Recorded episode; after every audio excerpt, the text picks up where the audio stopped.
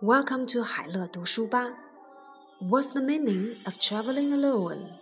一个人旅行的意义在哪里？Missed flights, cancel rides, and change plans make solo travelers incredibly resilient. After grappling through the ups and downs of a solo trip, you are capable of bouncing back from pretty much anything life throws your way. 飞机误点、行程取消，还有计划改变，独自旅行者因而变得异常平静，接受各种变化。经历过独自旅行的起起伏伏，无论人生途中有何坎坷，都可以自我恢复。Solo adventure taught me a ton about relationships and human connection. Solo traveling pushed me out of my comfort zone. 一个人旅行教了我很多有关于人际关系的处理的问题，促使我走出了自己的舒适区。Yes, safety is a concern in certain locations, and it's often pleasant to have someone to share the scenery with.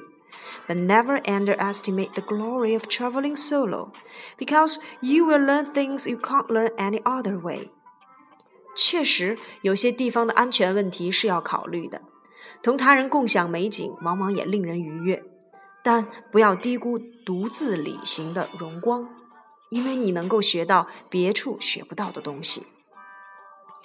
If you have the heart of explorer. Traveling alone is an excellent way to see the world on your own terms, but it can also be scary, particularly if you are a woman concerned about her safety on a solo trip to far flung concerns of globe. Self reliance was at the core of your being. 但如果你内心是个探险家，那么一个人独自旅行是看这个世界绝佳的方法。独自一人也可能很害人，尤其你若是一个女孩子。 独自一人去世界遥远的角落，不免担心安全问题。依靠自己是你存在的核心。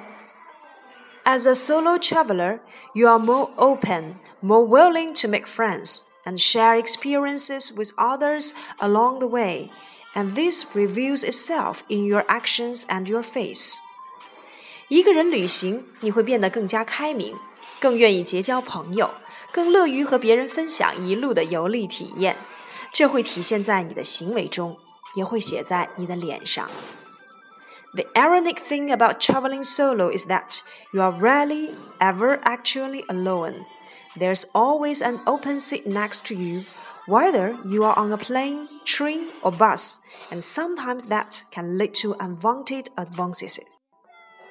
可是具有讽刺意味的是，独自旅行时，你很少真正的独处，你身旁总会有一个空位。